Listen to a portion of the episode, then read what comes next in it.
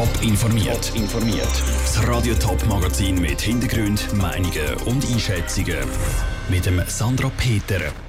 Ob der Rücktritt von der Zürcher SP-Stadträtin Claudia Nielsen gar nicht nötig gewesen wäre und wie die Besucher am Open Air St. Gallen die besten Campingplätze suchen, das sind zwei von den Themen im Top informiert.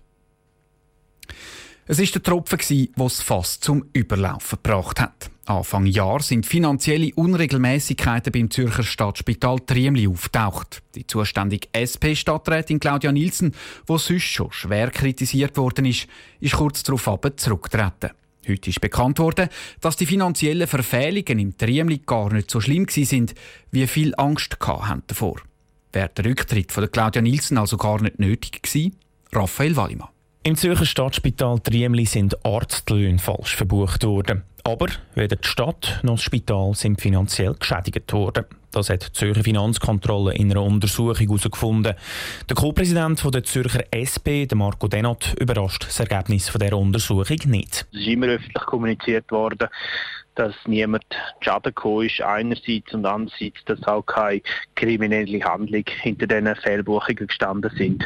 Keine kriminelle Handlungen hin oder her. Beim Bericht gäbe es absolut nichts schön zu reden, findet Severin Pflüger, Präsident der Zürcher FDP. Wir haben Reglemente und die Reglemente müssen eingehalten werden. Gerade im Gesundheitsbereich, wo wir steigende Kosten haben, sind wir darauf angewiesen, dass das Zahlenmaterial stimmt. Der Severin Pflüger glaubt auch nicht, dass Claudia Nielsen wegen der Fehlbuchungen beim Triemli zurückgetreten ist.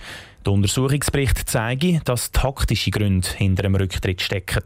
Ich glaube eher, Frau Nielsen ist nach wie vor ein Damenopfer von der SP. Die SP hat Angst, dass sie die Wahlen verliert.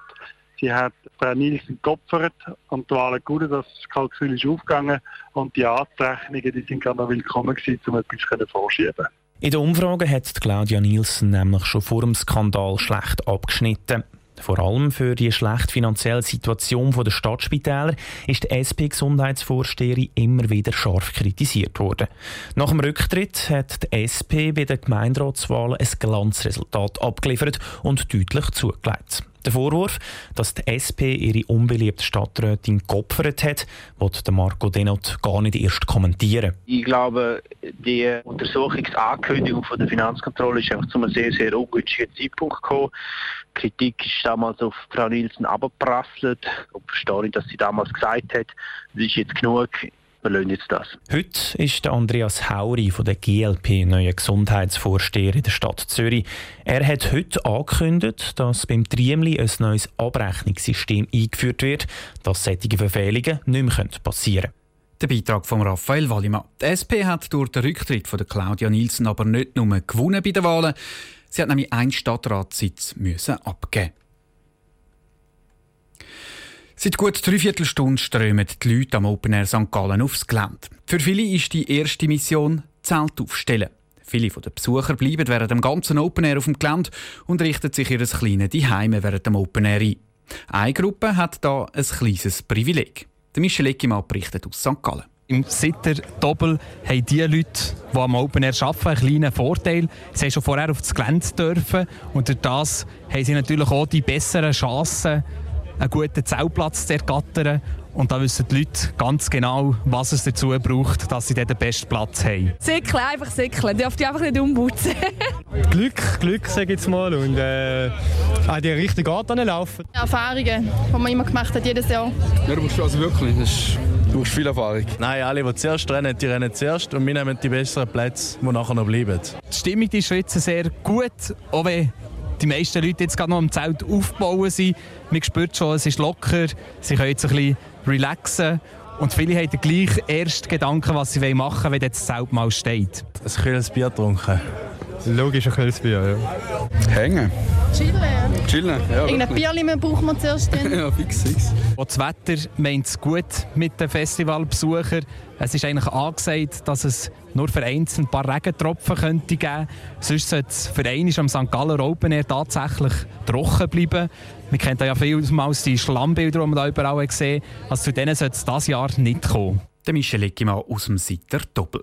Die ersten kleineren Konzerte haben übrigens schon angefangen. Am 8. fängt dann die ersten grossen Konzerte an. Der Höhepunkt erlebt das Open Air morgen Abend. Dann haben Depeche Mode ihren Auftritt. Seit Jahren ist keine Rentenreform mehr gelungen. Die AHV ist finanziell in Schieflage geraten. Jetzt nimmt der Bundesrat einen neuen Anlauf. Das Rentenalter der Frauen soll auf 65 erhöht werden. Außerdem soll die Mehrwertsteuer erhöht werden. Die Reaktionen der Parteien sind teilweise vernichtend. Aus dem Bundeshaus berichtet Cosette Espinosa. Für die aktuelle Reform, die die AHV-Finanzierung bis ins Jahr 2030 soll sichern soll, schlägt der Bundesrat unter anderem vor, dass Frauen künftig bis 65 arbeiten sollen. Davon haltet die USO-Präsidentin Tamara Fonicello nichts. Offensichtlich hat der Bundesrat nicht verstanden, was eigentlich die Bevölkerung gesagt hat bei der letzten Abstimmung. Und mir sieht einfach nicht ein, wieso dass es eine Erhöhung vom Rentenalter braucht von irgendjemandem. Wir werden immer wie reicher in diesem Land, das ist das eine. Und das zweite ist, wir werden vor allem immer wie produktiver in diesem Land. Das ist einfach stupid das Rentenalter und somit die Arbeitszeit der Leute erhöhen. Ins gleiche Horn blaset der Gewerkschaftsbund, der vom Frauenrentenalter 65 nichts wissen will.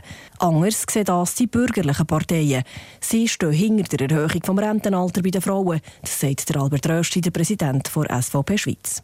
Ihm ist vor allem die Erhöhung der Mehrwertsteuer dort im Auge.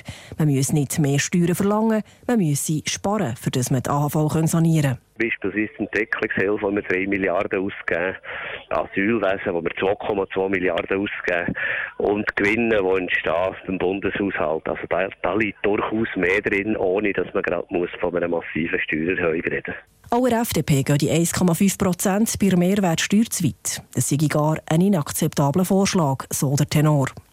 Nicht völlig beflügelt, aber auch nicht ganz abgeneigt zeigt sich die grünliberale Partei Schweiz GLP. Der Parteipräsident Jürg Grossen findet, mit den Vorschlägen vom Bundesrat zur AHV-Reform kann man durchaus etwas anfangen. Es ist sicher ein verdaubarer Wurf, den ich mir vorstellen kann, dass das Volk so etwas Ja sagen kann. Es ist eine Portion, die verdaubar ist und von dem her denke ich, ist es gut, hätte das so gemacht. So oder so zu diskutieren geben die Vorschläge vom Bundesrat definitiv. Es geht um 53 Milliarden Franken, die nötig sind, wenn man dann noch genug Geld hat, um alle Renten zu zahlen. Der Beitrag von der Cosette Spinoza. Als nächstes beratet das Parlament über die AHV-Vorlage und dann gibt es noch eine Volksabstimmung. Top informiert, auch als Podcast. Mehr Informationen gibt es auf toponline.ch.